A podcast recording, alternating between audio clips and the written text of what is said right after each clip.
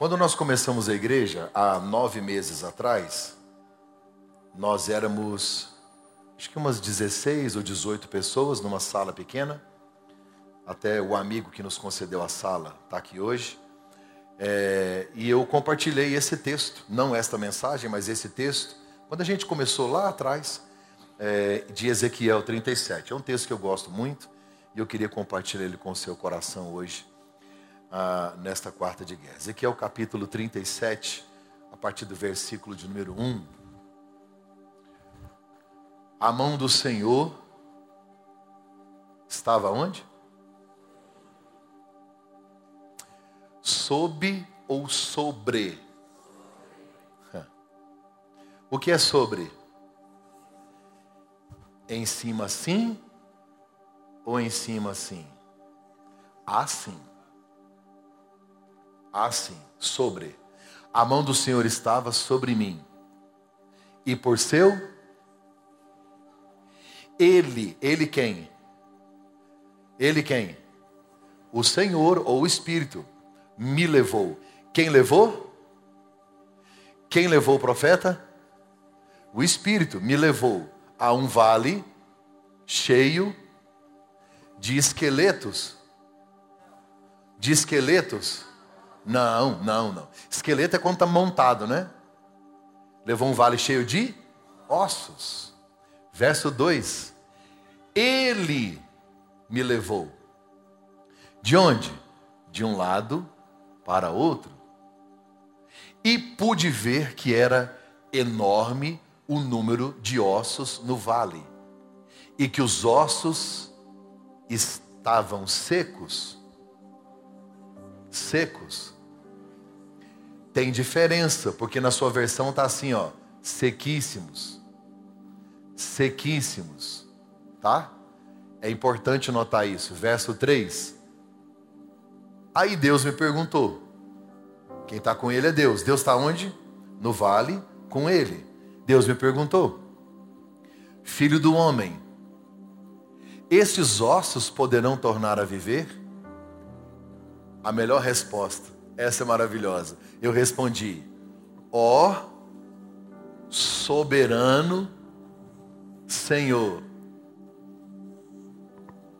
Só tu sabes. Não é lindo isso? Se Deus tivesse uma pergunta hoje para você, o que, que você diria? Senhor. Ele não disse El Shaddai, Elohim, Elion, o meu pastor, não. Ele disse Senhor soberano. Tu sabes, verso 4. Então ele me disse: profetize,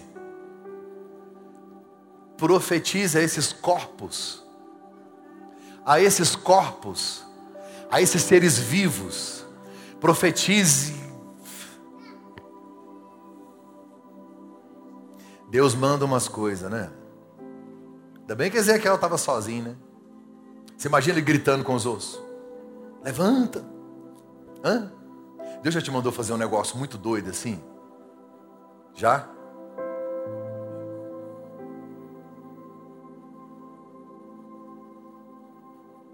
Deus já te mandou fazer algo que te passou uma vergonha assim? Se não, eu vou pedir a Deus para te passar uma vergonha ainda esse ano. Eu tenho várias experiências. Diga-lhes, ossos secos, ouçam. Osso ouve? Osso ouve? Aqui ouve. Vai só piorando. Ossos secos, ouçam a minha palavra. Ouço que eu quero falar para vocês. Ouçam a palavra do Senhor. Verso 5. Assim digo eu. Ah, não, assim diz o soberano. A estes ossos farei um espírito entrar em vocês, e vocês terão vida. Porei tendões em vocês e farei parecer carne sobre vocês, e os cobrirei com pele. Porei o espírito em vocês, e vocês terão vida. Então vocês saberão que eu sou o Senhor. Verso 7 e eu profetizei, e eu profetizei conforme a ordem recebida. Enquanto profetizava, houve um. Depois que eu profetizei, houve um barulho. Não está escrito? Depois que eu profetizei, houve um barulho.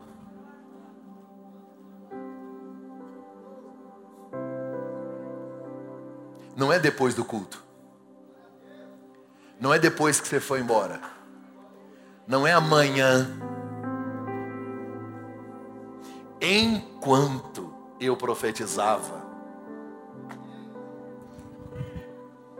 Porque Deus não depende de você concluir o que tem para fazer, para Ele começar a fazer o que Ele tem que fazer. Porque Deus não depende da sua voz profética, Deus depende da sua obediência. Quando você começar a profetizar, Deus já vai começar a fazer, Deus já vai começar a agir. Está lá, ó. houve um barulho, um som de chocalho. Nossa, eu não queria estar lá, não, Deus agora. E os ossos se juntaram. Osso com osso, verso 8. Olhei e os ossos foram cobertos de tendões e de carne, depois de pele, mas não havia espírito neles. A seguir ele me disse: profetize ao Espírito. Profetize, filho do homem, diga-lhe assim: diz o soberano, o Senhor veio desde os quatro ventos ao Espírito e sopre dentro desses mortos para que vivam. Profetizei conforme a ordem recebida, e o Espírito entrou neles, eles receberam vida e se puseram em pé. Era um exército enorme.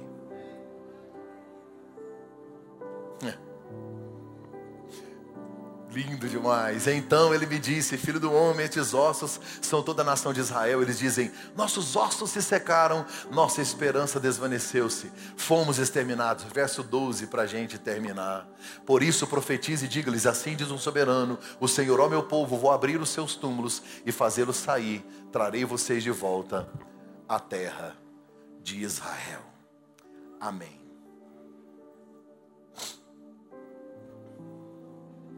Você tem medo de cemitério? Eu, esse ano, fui várias vezes. Por causa de algumas pessoas que partiram, eu estive, semana passada eu estive, sempre estou indo. Mas eu confesso que eu tenho um certo temor de estar lá à noite, sozinho. Eu não sei porquê. Eu morei em Londres três anos todas as igrejas. Pastor, algumas, eu vou repetir, todas as igrejas católicas e anglicanas lá tem um cemitério. E para mim ficou tipo normal andar por ali, passear por ali, ficar naquele lugar. Alguns são até bonitos, você tira fotos. Mas não é um lugar de, legal de você ficar. Por exemplo, quando eu vou a algum cemitério, dificilmente eu coloco no Waze. Porque quando você para na porta, ele diz: Você chegou ao seu destino. Eu prefiro evitar. Não, não sei porquê. Pastor, o senhor brinca com a morte? Não, eu, eu entendo as pessoas que estão em luto, e nós vivemos muito isso. Nós nunca vamos acostumar, né? A gente sempre vai passar por isso. Mas as pessoas falam: não, eu não tenho medo de morrer. Ah, eu não tenho. Você sabia que tem uma fila, né? E cada um tem uma senha. É a única fila que ninguém estressa. Inclusive, você pode passar na minha frente, pode ficar sossegado. Se eu perguntar aqui hoje, quem quer ir para o céu? Quem quer morar com Jesus? Todo mundo levanta a mão.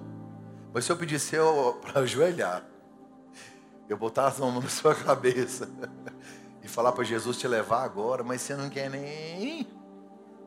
Eu achava que eu não tinha medo de morrer até capotar um carro a 140 por hora. Bom, confessei pecado que eu não tinha. Eu fiz o voto que até hoje eu não sei se eu dei conta de cumprir tanto voto que eu fiz. Onde eu quero chegar? Não é um lugar agradável de estar. Não é um lugar que nós gostaríamos de frequentar. Não é um lugar que comumente você teria o prazer de programar para estar, ou ver, ou participar. A gente não gosta. Porque traz lembranças difíceis? Porque traz para nós a lembrança da morte, do luto, da dor. Nós não gostamos. Nós não queremos estar lá. E agora imagine comigo que Deus decide levar o profeta a um cemitério onde não tem covas. Na verdade, todos os ossos estão expostos, todos estão do lado de fora, e nem são esqueletos, são ossos separados que não estão secos, estão sequíssimos. E o texto vai me dizer que quem levou Ezequiel não foi o diabo, não foi ele, não é decisão própria. A Bíblia diz que o Espírito Santo, com a mão sobre, é como se conduzisse: vem cá, vou te levar para um lugar que você não gostaria de estar. Esse texto que eu acabei de ler, ele é real, só não é literal mas ele é alegórico, ele fala da história de Israel. Esse texto é sobre Israel, não é sobre a igreja, é sobre Israel, mas é um texto para a igreja. O que eu acabei de ler aqui tem tantas lições preciosas para nós, que talvez nós poderíamos fazer uma série de mensagens estudando a respeito dele, por causa das incríveis e poderosas verdades que estão inseridas nele. A Bíblia vai me dizer que Nabucodonosor, no ano 605, invadiu Israel, destruiu o muro, destruiu o templo, pegou a maioria das pessoas, levou para a Babilônia e deixou lá em Israel apenas aleijados, velhos, inválidos. E a Bíblia vai me dizer que nesta leva foram Daniel, Misael, Ananias, Azarias, ou Sadraque, Mesaque Abednego, como você queira chamar. E para Babilônia vai um cara chamado Ezequiel. Então lá na Babilônia, junto com todos os escravos, Israel havia virado as costas para Deus, abandonou Deus, entristeceu Deus, e Deus levanta um cativeiro, um rei maldoso que leva todo mundo para a Babilônia. Daniel vai viver no palácio, Daniel vai profetizar no palácio, enquanto Ezequiel vai morar no meio dos escravos. E Jeremias vai ficar em Jerusalém. Preste atenção nisso, é muito importante. Se Jeremias Ezequiel e Daniel, três profetas maravilhosos, com visões incríveis, viveram na mesma época, profetizaram para o mesmo povo. Você precisa conectar esses três profetas para entender tudo.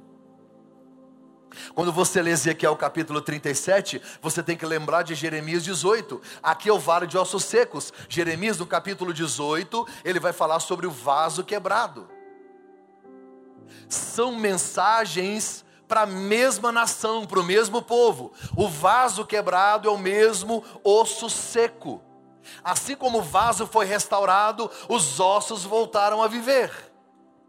Há uma palavra de julgamento, de punição, mas também há uma palavra de restauração. Quando Deus leva Ezequiel para morar a mil quilômetros de casa, a Bíblia diz que ele tinha 30 anos, a Bíblia diz que a esposa dele morreu, a Bíblia vai me dizer que além de ter 30 anos, a esposa dele morreu. A Bíblia vai me revelar que Ezequiel estava sendo preparado para ser sacerdote. Ele perde a oportunidade de ser sacerdote, ele perde a esposa, torna-se escravo numa terra estranha e não vai morar no palácio como Daniel, ele vai morar lá no meio dos escravos. E a Bíblia não menciona seus filhos. Esse cara tem tudo para estar tá chateado. Todas as vezes que você lê Ezequiel, desde o primeiro capítulo, Deus está dizendo para ele: levanta, dispõe, levanta, dispõe, levanta, dispõe-te, levanta. Por quê? Porque provavelmente ele estava prostrado. E ele tem razões para isso. Ele está completamente acuado, como escravo, vivendo entre escravos.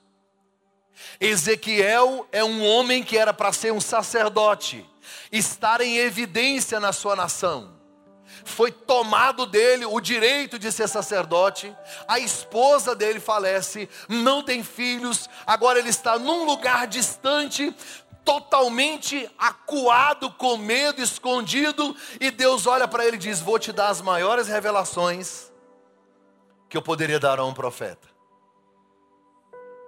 E Deus toma ele, leva ele em visão até o vale de ossos secos.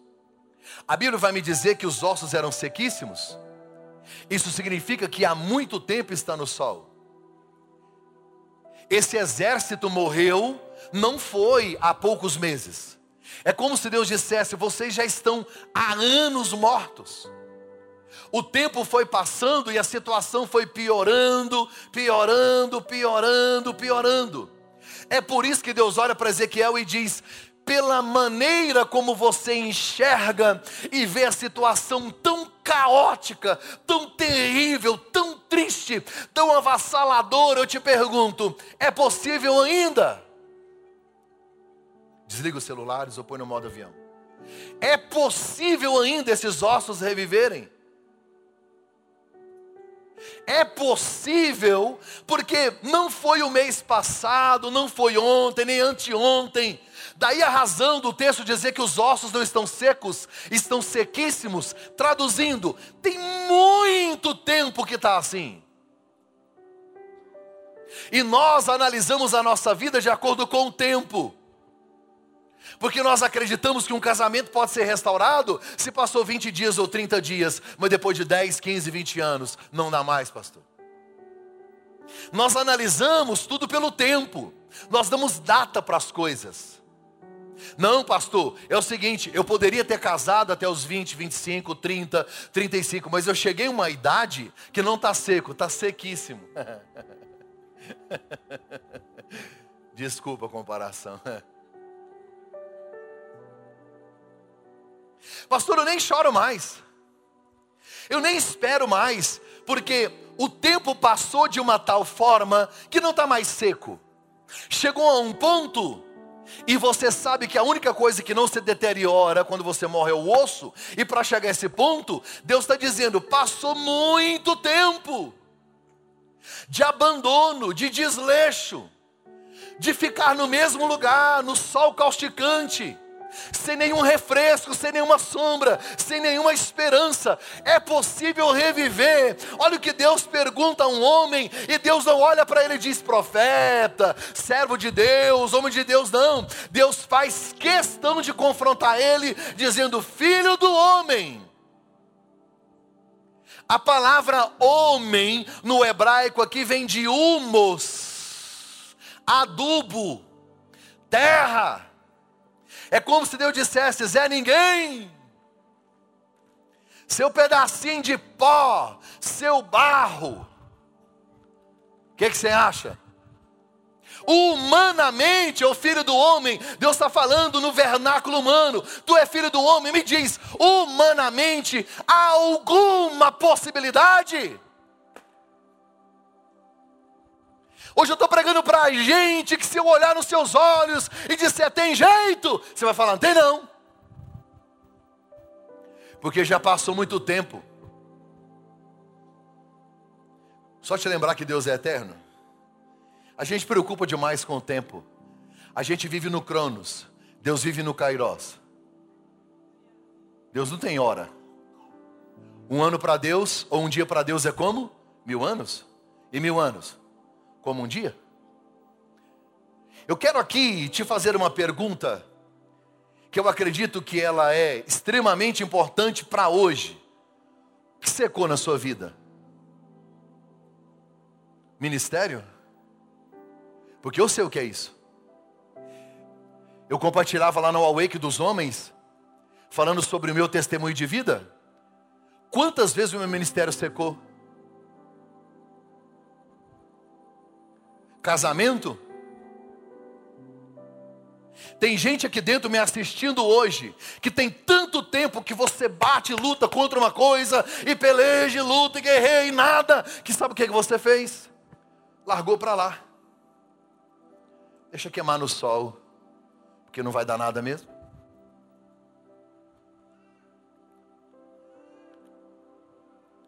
Você está analisando tudo que você tem vivido de acordo com o tempo que passou.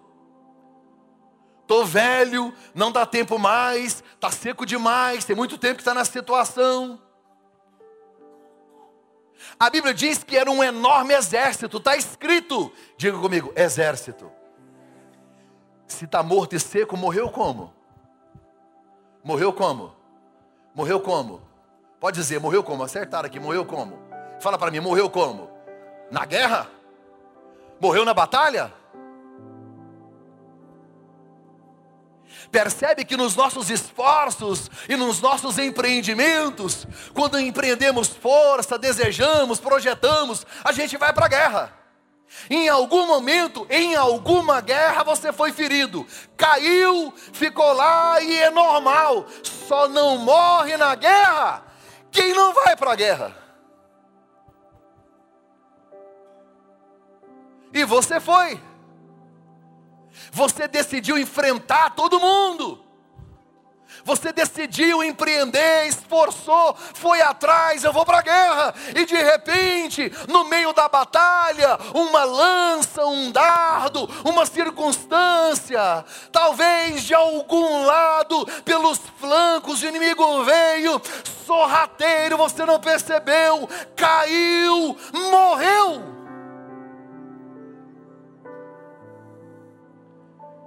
Quem está deitado dormindo não morre. Quem está acomodado não morre. Mas ousa ir para a guerra para você ver. O que o texto está me dizendo é que um exército decidiu ir para frente de batalha, decidiu ir à luta, decidiu vencer, decidiu conquistar, e no meio disso, alguma coisa aconteceu. E aí eu olho, mortos não falam, mortos não ouvem, mortos não têm sensibilidade, mortos não têm apetite, mortos não veem, não oram, não respondem, não tem plano, não tem projeto, simplesmente está lá. Aí o texto diz assim: a mão do Senhor, diga comigo, a mão do Senhor. É que a gente só quer que a mão do Senhor nos conduza ao pódio. A mão do Senhor, na maioria das vezes, vai te conduzir a lugares que você não gostaria de estar. Porque as maiores lições que você tem que aprender não estão no topo das montanhas, está no vale.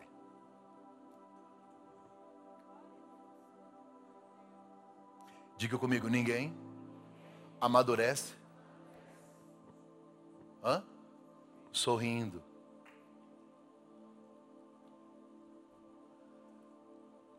As maiores visões, os maiores milagres, as maiores experiências não estão no topo da montanha, estão no mais profundo vale.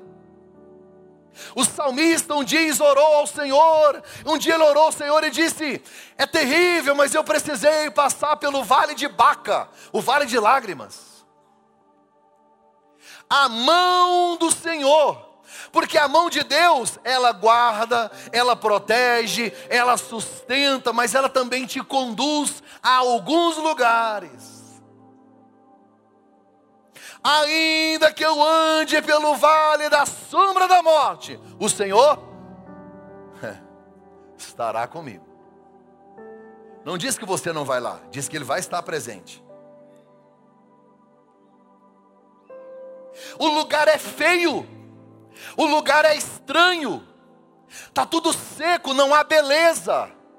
É constrangedor estar lá. Olhe para mim, eu acredito que o cheiro não era bom.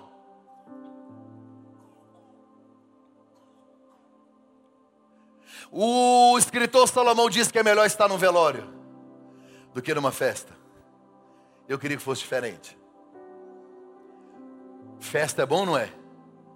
Você vai numa festa, você pula, você celebra, você se alegra. Que coisa maravilhosa! É aquela festa e bebe, vai e toma refrigerante, come e você se alegra, vai embora para casa e dorme.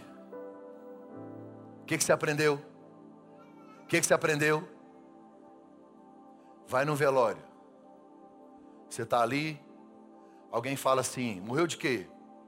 Ataque cardíaco. Você passa uma semana sem comer gordura.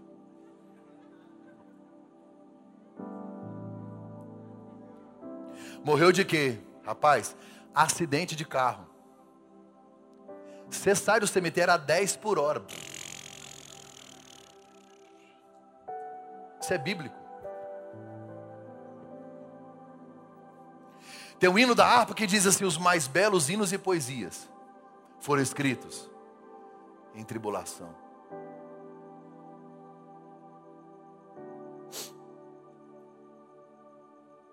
Foi a mão de Deus que levou ele para lá. Me encare aqui. Você entrou numa batalha, passou lutas, e você pode ter feito um monte de coisas erradas.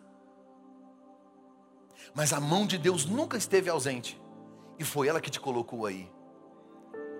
E quando eu olho por esse prisma, por essa perspectiva, eu olho, tá feio, tá estranho, eu quero correr, eu quero fugir, mas se eu sei que a mão de Deus está lá, ele me levou, o texto diz, Ele me conduziu. E aí a Bíblia vai dizer, e Ele me deixou. Diga, deixou.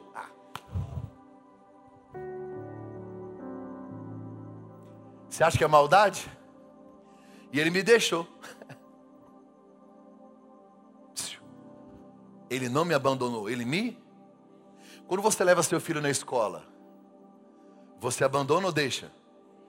Por que deixa? Porque tem a hora de buscar. Está chegando essa hora.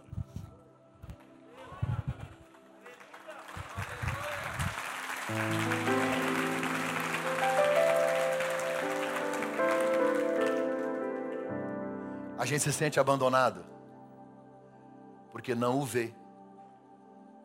Mas ele está chegando.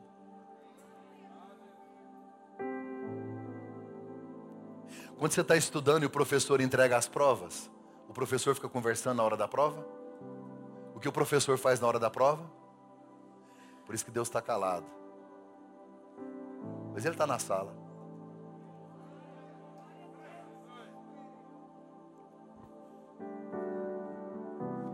A Bíblia diz: me deixou. E aí o texto diz assim: e me fez andar. Diga comigo, me fez andar.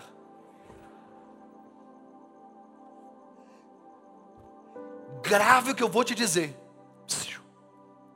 Profeta na caverna, deita e dorme. Profeta no vale, anda. Você precisa entender o ciclo e o momento. Caverna é lugar de quietude. Caverna é lugar de silêncio. Caverna é lugar de sossego.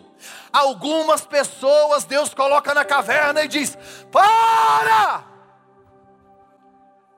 Mas no vale, profeta não para. Quem está parado no vale é osso. Quem anda é profeta. Quem é você? Quem é você? Me encara, olha nos meus olhos, quem te mandou parar? Eu sei que você não quer andar, porque você não quer andar. Ezequiel não quer estar lá. Mas no vale quem para é osso, quem anda é profeta. Ei, Deus está dizendo hoje, levanta. Deus está dizendo a alguém hoje, quem te mandou parar? Anda. Quem te disse que acabou? Sai desse quarto, abre a janela, levanta, sai andando. Porque a Bíblia diz que Deus me fez andar, e quando Ele anda, Deus disse: já que você está andando, profetiza. Quem está parado não profetiza, quem desistiu, quem não profetiza é osso.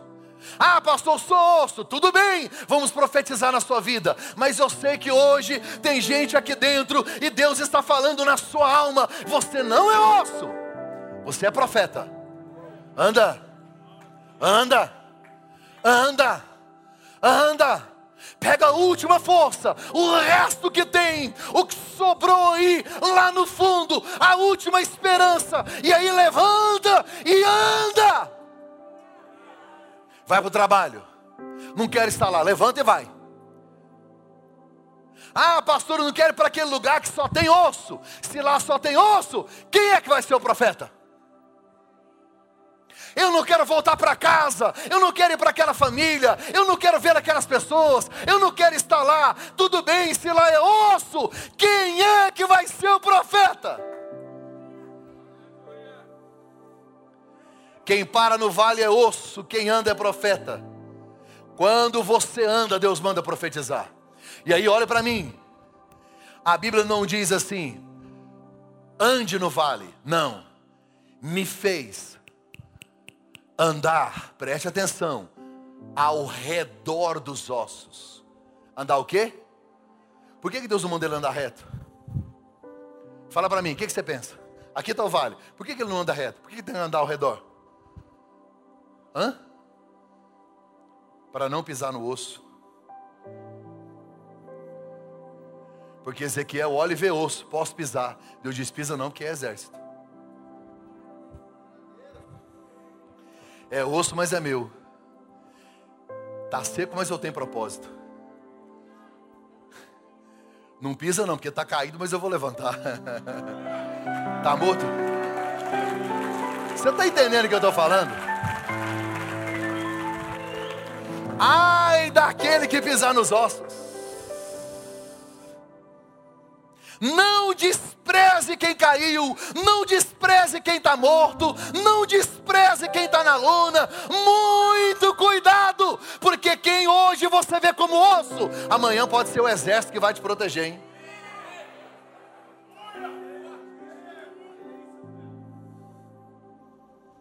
Não pise nos ossos. Cuidado, quem está em pé, olhe para que não caia, não despreze pessoas, não rejeite quem caiu.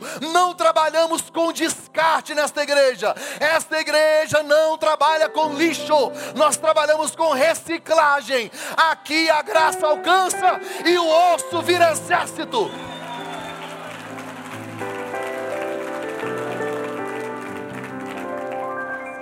Estão secos, mas são meus, estão secos, mas ainda tem um propósito, está com depressão, mas vai se levantar, adulterou, mas não é adúltero, vai se levantar, caiu, errou, tropeçou, está seco, todo mundo olha e diz: não dá, acabou, não deu. Deus olha e diz: vai reviver, vai reviver, vai reviver, vai reviver. Você acredita nisso? Vai reviver, vai reviver, vai reviver, vai reviver.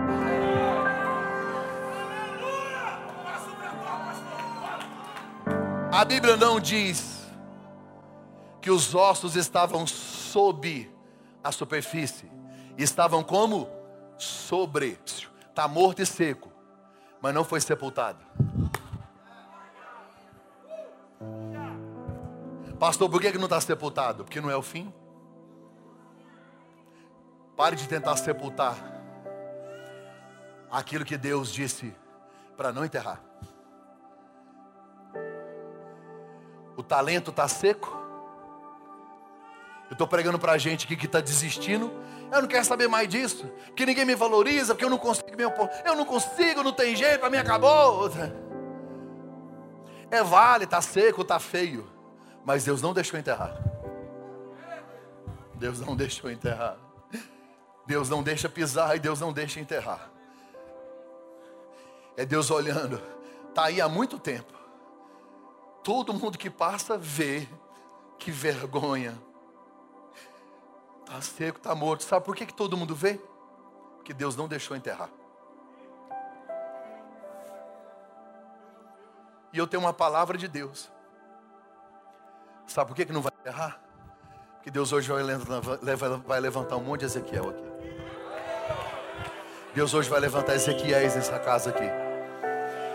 E escute o que eu vou te falar Escute o que eu vou te falar. Ezequiel está sozinho no vale e ele profetiza no vale.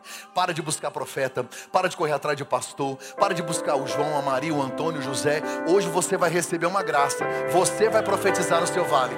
Você vai profetizar no seu vale. Você vai dar ordem no seu vale. Você vai dar ordem ao seu vale. É você que tem autoridade sobre o seu vale, porque você que sabe a batalha que você passou, a batalha que você perdeu. É você que conhece o quanto tempo está seco. Então hoje você não vai à procura de ninguém. Deus vai te investir de graça. Deus vai colocar uma autoridade sobre você. E aí Ele vai te dizer: tem como? Você diz, por mim não. Mas se o Senhor me der uma ordem, aí você vai dizer, assim diz o Senhor. Casamento levanta, ministério levanta, família levanta, levanta. Ara, você pode glorificar Deus. Tem alguém comigo aí? Tem alguém comigo aqui? Tem alguém comigo aqui?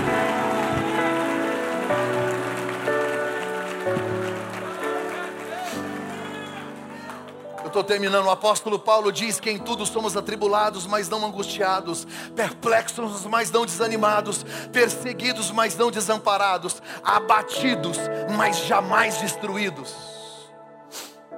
O que, é que você vê, Ezequiel? Ezequiel disse: Eu vejo ossos sequíssimos. São muitos e a situação é terrível. Olha para mim. Para de tapar o sol com a peneira. Ezequiel olhou e disse: Senhor, vou te contar a verdade. Morreu, já passou tempo e está seco.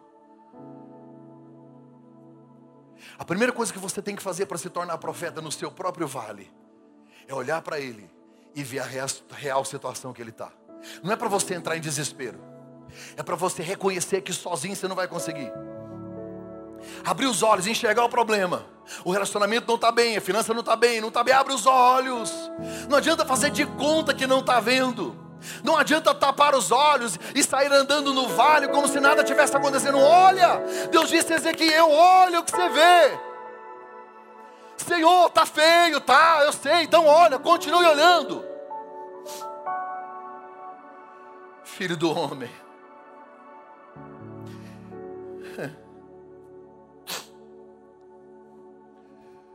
Alguém pega no Google e descobre para mim. Põe assim.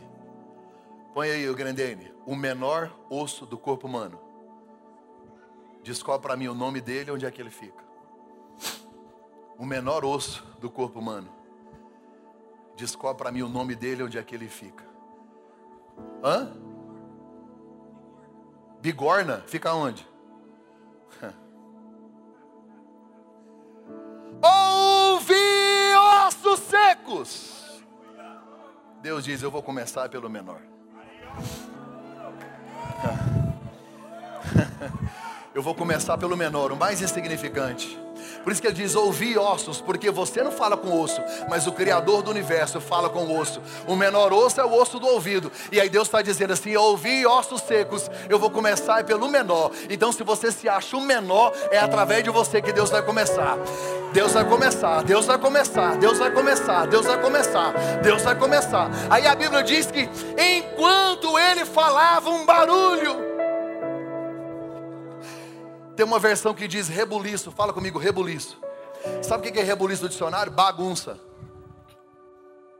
Deus é o único que é capaz de gerar um rebuliço que coloca as coisas no lugar.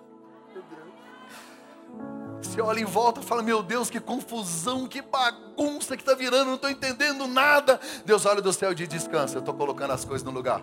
É porque você acha que é bagunça, você acha que é rebuliço, você acha que é confusão, você acha que está tudo fora do lugar. Deus está olhando e dizendo: Descansa o seu coração, porque quando Deus faz rebuliço, é o único ser que quando faz rebuliço, faz barulho para colocar tudo no lugar. Eu queria que pelos ouvidos da fé você ouvisse isso. Imagina que ele vai profetizando e começa ossos vêm se conectando, aquele barulho estranho. Agora olhe para mim, imagine que era só osso, agora são esqueletos. A cena está ficando cada vez pior, porque depois vem nervos, esqueleto com nervo, terrível, parece um filme de terror depois músculo, depois carne, pele, cadáveres em pé. Meu Deus, você olha e diz: está ficando terrível, está ficando feio, parece que está piorando. É um reboliço, é um barulho, e de repente Deus diz: sopra Espírito. Ah! Meu Deus. Deixa eu te fazer uma pergunta: quem é você no vale? Osso, coveiro ou profeta? Quantos profetas foram necessários, como diz a Bíblia, para levantar um grande exército? Quantos profetas? Quantos profetas? Ele está aqui. Deus só precisa de? Deus só precisa de? Cadê? Quem? Quem?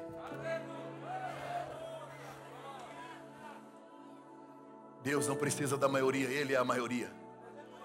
Deus não precisa enviar ninguém lá na sua casa. Deixa eu te falar uma coisa: você vai ser revestido de uma graça hoje. Você vai profetizar no seu vale. O Deus da criação, o Deus do Gênesis, o Deus da palavra. Aquele que disse haja luz, aquele que disse pela palavra tudo foi criado. Ele sopra.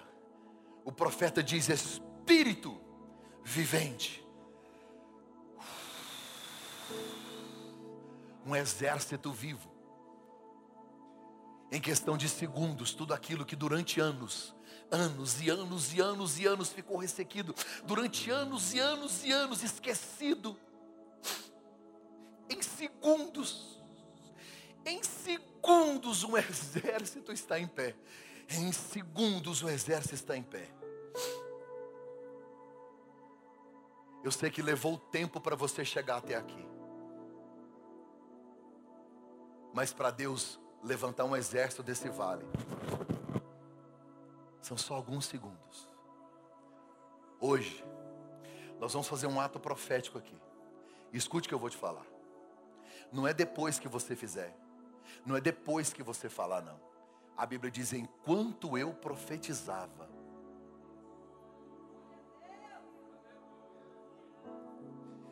Eu ainda creio em atos proféticos. Eu ainda creio que o Espírito Santo de Deus ouve a nossa voz. Não é determinismo, não é positivismo. Ninguém está dando ordem no céu, mas a Bíblia diz que há poder nas nossas palavras. A Bíblia me autoriza a liberar decretos e palavras de vida e de bênção sobre aquilo que eu decidir liberar. Não é por mérito, é pela graça. O diabo hoje vai ouvir sua voz. Ele gritou tanto que te calou. Hoje ele vai ter que te ouvir. Hoje ele vai ter que te escutar. Porque a Bíblia diz que a última palavra de Jesus na cruz foi está consumado, tetelestai, que no grego significa está pago. Nenhuma condenação há. Nada pode te impedir de profetizar no seu vale. Meu tempo esgotou, eu queria que você ficasse em pé em nome de Jesus.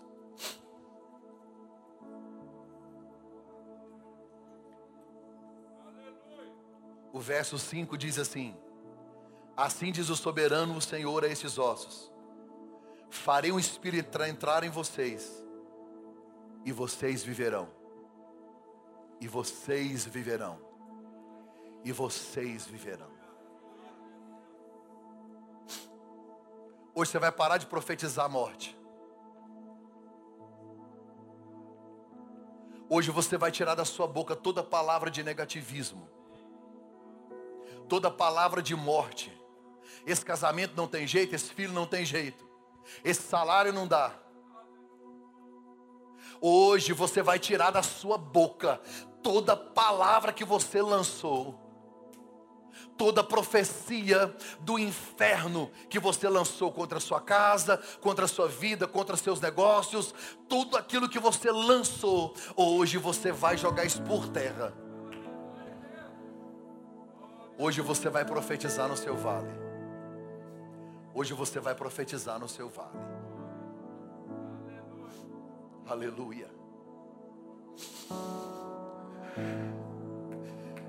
Coloque a mão sobre a sua cabeça.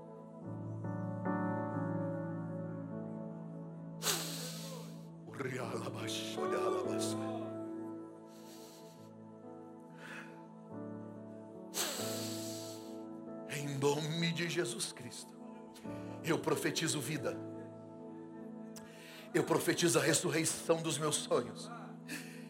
Eu profetizo a ressurreição desse casamento. Eu profetizo a cura dos meus filhos. Em nome de Jesus Cristo, eu repreendo esta depressão. Em nome de Jesus, eu repreendo todo intento contra a minha casa, contra a minha vida. Pelo amor de Deus, em nome de Jesus, comece a profetizar sobre você, comece a declarar a palavra de vitória sobre você, em nome de Jesus Cristo, em nome de Jesus Cristo, comece você mesmo a declarar palavras de ordem, comece agora em nome de Jesus, Ei, Ezequiel, ei, profeta, ei, profeta, Deus está hoje te ungindo, te renovando, te preparando. Levante a sua voz nações e dê palavras, decretos de milagre. Alabai. Em nome de Jesus, depressão sai. Em nome de Jesus, todo entendo do inferno sai, todo mal sai, enfermidade sai, sai, sai, sai. Alabassúria alabai.